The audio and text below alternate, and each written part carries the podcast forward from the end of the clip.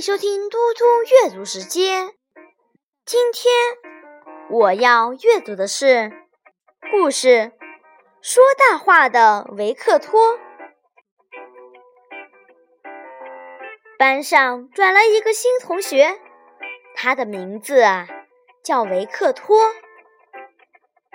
维克托和同学们熟悉以后，就经常向大家。介绍自己的一段奇遇，例如他怎样一个人扑灭一场火灾，又怎样从河里救起一个快要淹死的孩子，大家都信以为真。有一次，班上的同学要排演一出话剧，不料扮演主角的学生突然病了。大家发起愁来，我很熟悉这个角色，就让我来演吧。突然，维克托自告奋勇地说：“同学们立刻转忧为喜，都从心底里感激他。”到演出那一天，一切准备就绪，幕也报过了，可是维克托还没来。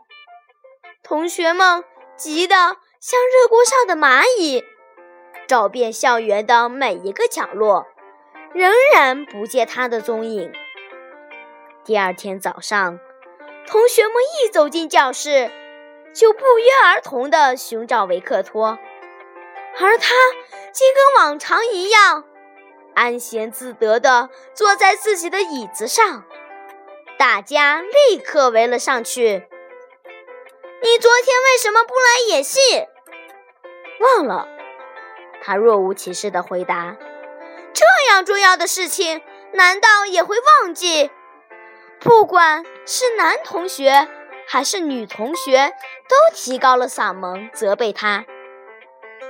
同学们气愤极了，大家约定，在两个月之内，谁都不理睬维克托，以示对他的惩罚。这两个月的时间，对爱说大话的维克托来说确实很难熬。但是他终于领悟到，说大话是很怪的事，答应别人的事一定要做到。